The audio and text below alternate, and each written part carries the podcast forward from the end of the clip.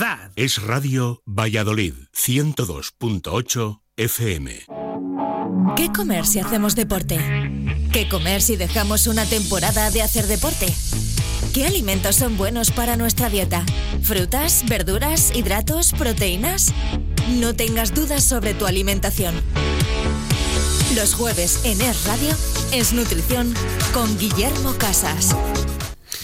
Guillermo, eh, no sé si te he dicho buenas tardes. Muy buenas tardes, buenas tardes. Eh, eh, digo que a todo eso que han apuntado Javier y, Sergio, ¿qué puede apuntar Guillermo? La nutrición también nos ayudaría a prevenir y a recuperar una lesión de este tipo? Sí, al final es lo llamado el entrenamiento invisible, esa parte que no se ve, que está por detrás, que lo estábamos hablando un poco aquí fuera de, micros, esa parte de descanso, esa parte de alimentación.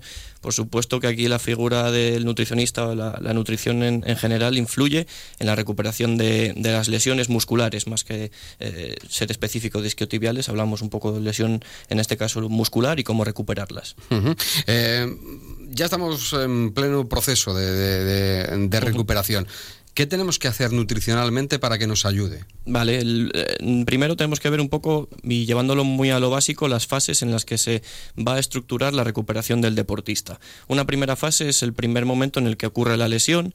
Aquí la alimentación se tiene que centrar en tres cosas básicas. Mm, rebajar la inflamación de esa lesión, reducir el dolor y empezar también a intentar regenerar eh, el tejido que se, que se ha roto.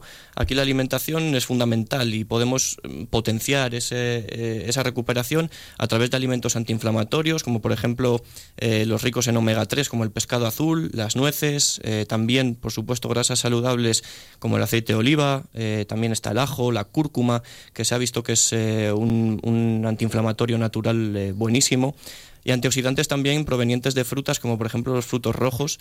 Todos estos alimentos nos van, vamos a tener que potenciarlos en esta fase para intentar mejorar y potenciar la recuperación. Después de esta fase, que es cuando justo ocurre la lesión, entramos en el periodo de reposo. Este periodo de reposo es saltan las alarmas. El jugador o el deportista va a estar un tiempo sin hacer eh, nada de ejercicio o con muy poco ejercicio, por tanto la alimentación no puede ser igual que en el periodo de competición y es el típico momento en el que bueno, los jugadores o los deportistas vuelven con unos kilitos de más.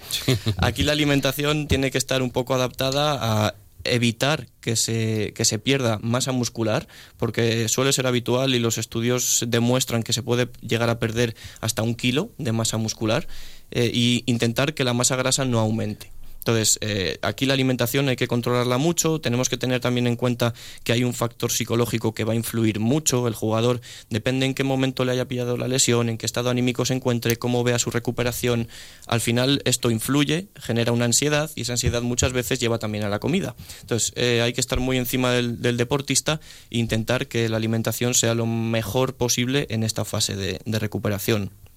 Una vez pasamos ya las fases de recuperación, de readaptación y cuando el jugador empieza o el deportista empieza a volver a entrenar, eh, aquí tenemos que volver a apuntalar, volver a ver en qué punto se encuentra en cuanto a composición corporal y cambiar otra vez la alimentación, volver a potenciar, eh, recuperar esa masa muscular que hemos, que hemos perdido, metiendo otra vez eh, un buen aporte de proteínas, metiendo un buen aporte de hidratos de carbono, bien contabilizados y bien periodizados a los entrenamientos que el jugador vaya a tener.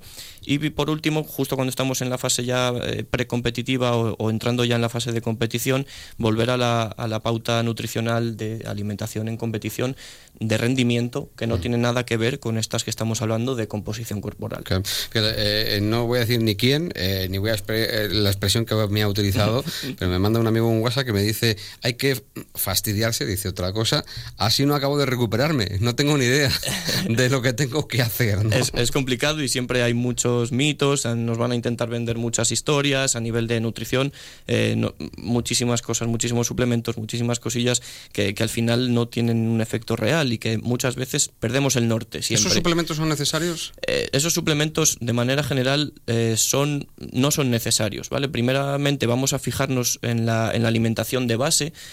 si estamos comiendo en el McDonald's o cenando en el McDonald's porque estamos de reposo, tenemos esa ansiedad, o comiendo chocolate o comiendo, al final, llevando una mala alimentación, pero nos estamos tomando la pastilla de turno, esa pastilla al final no nos va a hacer el efecto que, realmente tiene. Digamos que un 70-80% debe de ser la alimentación y en la cúspide de la pirámide, ahí es cuando los suplementos pueden tener un poquito de, efecto beneficioso y te pueden ayudar. ¿Qué suplementos? No tenemos que volvernos locos. Eh, hay, son tres, cuatro suplementos los que realmente funcionan en estas fases. La proteína de suero de leche, la hemos comentado ya alguna vez aquí, y es una ayuda al final de aumentar el aporte proteico a través de un buen alimento, que es la leche. La creatina también es una forma, es un suplemento que ayuda a preservar la masa muscular. En ese proceso que estamos hablando, que es, el proceso de reposo, en el que podemos perder tanta masa muscular, la creatina te va a ayudar a intentar eh, mantener o preservar esa masa muscular. El HMB, que es hidroximetilbutirato, también tiene cierta evidencia en este campo. Eh, son nombres complicados, pero eh, si hablamos, si nos están escuchando deportistas, seguramente les suene. Entonces, eh, es importante aquí proteína whey, creatina, HMB. Luego, si nos vamos al tema antiinflamatorio, como hemos hablado, podemos obtener omega 3 siempre mucho mejor de pescados y de manera natural, pero podemos también suplementarlo y aumentar esos niveles, nos va a reducir la inflamación y al final a potenciar la mejora de la, de la lesión. Y el componente, el último que ya comento, el componente positivo y beneficioso de la cúrcuma es la curcumina. Es un antiinflamatorio natural que va también a potenciar esa recuperación de, las lesiones musculares. Pues un auténtico lujo. Eh, decía yo antes que esto es un tema... Lo que vamos a hacer es cobrar por el programa, eh, porque aquí no se puede venir, dar clases de todo y, irte para casa tranquilamente, por Dios. Eh, Sergio Guillermo, ha sido una lección, desde luego que ha sido una clase en cualquier facultad importante, lo de hoy ha sido una clase y yo os eh, pido que el jueves que viene estéis con nosotros y nos volváis a dar otra más, ¿vale? Por supuesto. Bueno, aquí estaremos. Eso es, el placer.